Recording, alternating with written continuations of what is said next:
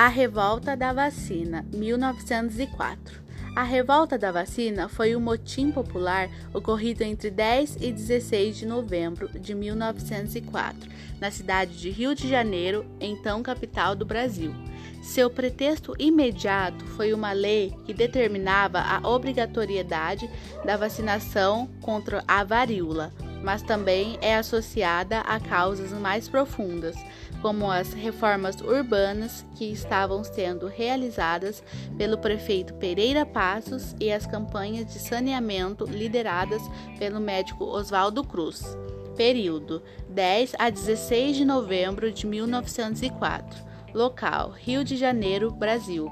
Resultado: revogação da vacinação obrigatória, tentativa de golpe militar devotada, 30 mortes, 945 pessoas detidas, 461 deportados para o Acre.